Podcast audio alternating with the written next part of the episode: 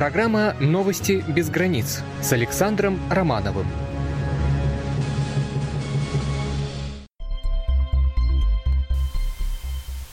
Уважаемые радиослушатели, добрый вечер! Вас приветствует информационная служба «Радио Энергия Жизни». Я готов и рад представить вам сегодняшнее обозрение событий в России и за ее пределами – числе э, прочего расскажем вам о новом витке борьбы прибалтийских э, властей со следами советского прошлого, о том, что в очередной раз воплотится сюжет известной песни, правда, воплотится образно он э, в жизнь, и о удорожании спортивного э, строительства – Обо всем этом и некоторых других э, вещах через несколько секунд.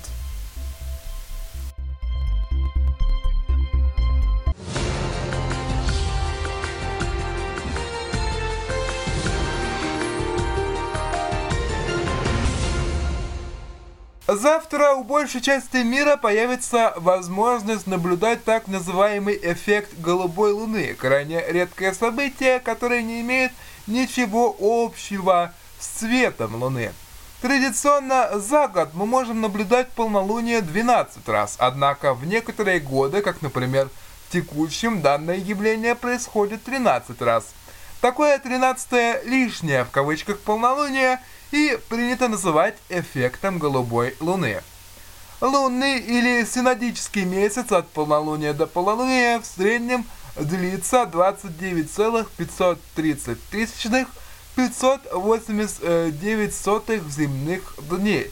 Таким образом, он короче всех календарных месяцев в году, за исключением февраля. Эти полдня или же полтора дня, которые и составляют разницу между лунным и календарным месяцем, накапливаются в течение всего года, в результате чего раз в несколько лет мы можем наблюдать не 12 полнолуний в год, а 13. Так случилось и в этот раз, что июль ознаменован двумя полнолуниями вместо одного. Первое произошло 2 июля, второе случится завтра, 31 июля. Следующее будет 29 августа, 28 сентября, 27 октября, 25 ноября и 25 декабря соответственно. Первое полнолуние в 2016 году выпадает на 23 января, а в каждом календарном месяце данное явление будет снова наблюдаться лишь единожды. Название эффекта голубой луны произошло от английской идиомы once in a blue moon, что в переводе означает «однажды при голубой луне».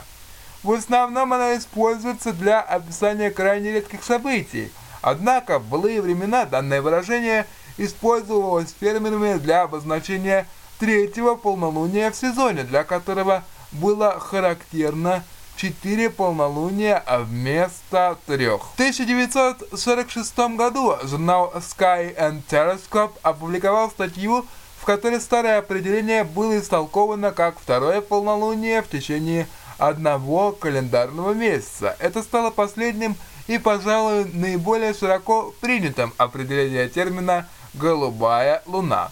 Эффект голубой луны происходит примерно раз в 2,7 года. Полная луна видна на небе на протяжении всей ночи, однако с технической точки зрения это мгновенное событие, оно происходит в один и тот же момент по всему миру, вне зависимости от того, находится ли луна выше или ниже горизонта. Завтра полнолуние произойдет ровно в 10 часов 43 минуты по Гринвичу. Президент ООО «Российские железные дороги» Владимир Якунин заявил о строительстве ветки для Аэроэкспресса в Волгограде к чемпионату мира по футболу. Она будет построена между вокзалом и аэропортом. Волгоград примет 4 матча чемпионата мира по футболу, который состоится в 2018 году. В Волгограде игры состоятся 18, 22, 25 и 28 июня 2018 года.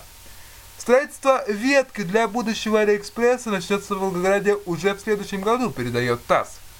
числе приоритетов проектирования и строительства в Волгограде в рамках подготовки к чемпионату мира по футболу интермодального железнодорожного сообщения из центра города в аэропорт, заявил Якунин. Президент РЖД и губернатор Волгоградской области Андрей Бочаров также подписали соглашение о взаимодействии на период с 2015 по 2017 годы.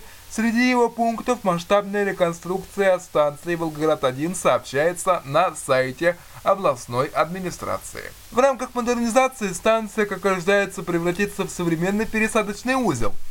Там предполагается объединить вокзал дальнего следования, пригородный вокзал, автовокзал, остановки городского транспорта под одной крышей.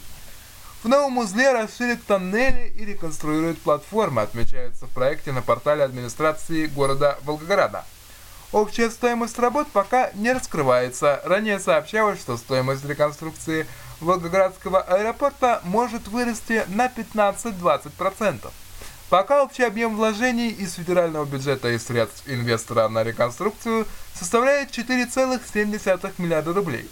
Общую стоимость подготовки Волгоградской области к чемпионату мира в администрации региона оценивают 35,8 миллиарда рублей. Между тем, контрольно-счетная палата Санкт-Петербурга считает, что судя по расходам городских средств, итоговая стоимость строительства стадиона на Крестовском острове может обойтись на 1 миллиард рублей больше. Сейчас общая стоимость работ по возведению «Зенит-арены» составляет 38 миллиардов рублей. Контрольно-счетная палата нашла отклонение от плана по некоторым видам работ – Отклонения эти варьируются от 30 и э, до 100%. Также КСП констатировала отклонение от графика работ. Например, установка окон и витражей должна была завершиться еще в мае, а работы выполнены лишь наполовину. В мае должны были э, завершиться отделка помещений санитария, установка ограждений и покрытий, чего тоже не произошло до сих пор. Также еще не начался монтаж раздвижной кровли стадиона, сейчас строители заканчивают собирать металлоконструкции крыши и демонтируют временные опоры. Раздвижная кровля должна была быть готова также в июле.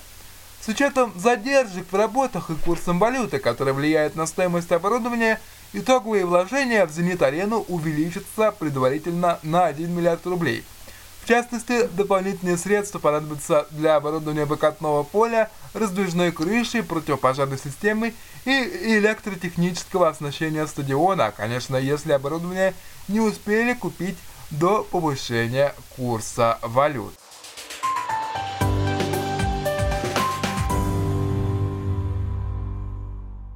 Департамент социологии финансового университета при правительстве России составил рейтинг 35 российских городов с населением более 500 тысяч человек по уровню бедности. Жители этих городов оценивали уровень жизни по пятибалльной шкале от одного денег с трудом хватает на еду до пяти есть возможность купить недвижимость, отмечается в материалах исследования. В результате, по данным социологов, самым бедным городом оказался Тольятти, а самым богатым – Владивосток. Краснодар попал на шестое место в семерке благополучных городов страны, тем не менее 11% краснодарцев названы учеными критически бедными, еще 45% малообеспеченными. Это при том, что ранее более 80% э, краснодарцев заявили, что довольны жизнью.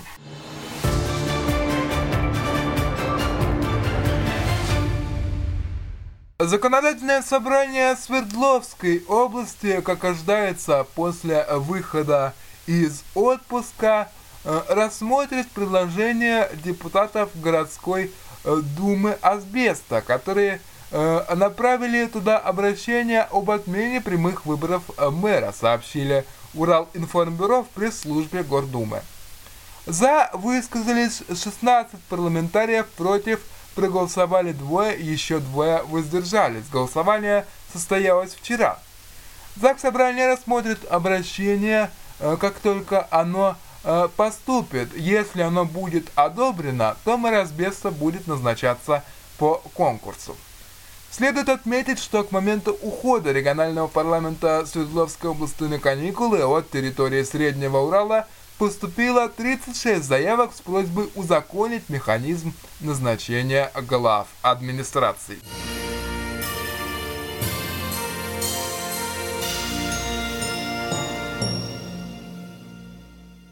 Мэрия литовского курортного города Палунга намерена снести памятник погибшим советским военным установленным в сквере в центре города.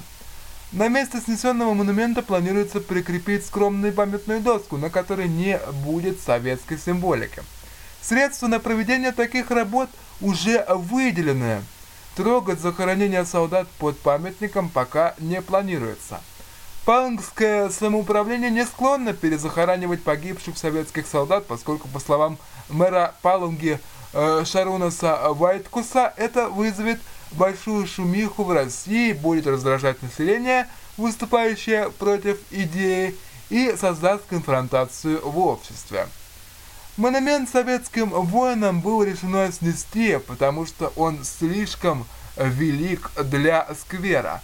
Хотя ранее такого рода возмущений и заявлений не возникало. Памятник находится в прекрасном состоянии и никому не не мешал. Три года назад мэр Палунги уже активно выступал за то, чтобы перенести захоронение советских солдат из сквера за пределы курортного города, а его поддержал и европарламентарий от Литвы, который назвал могилы воина бывшего СССР в центре Палунги реликтом советского времени и упрекнул власти в том, что останки солдат до сих пор не перенесены.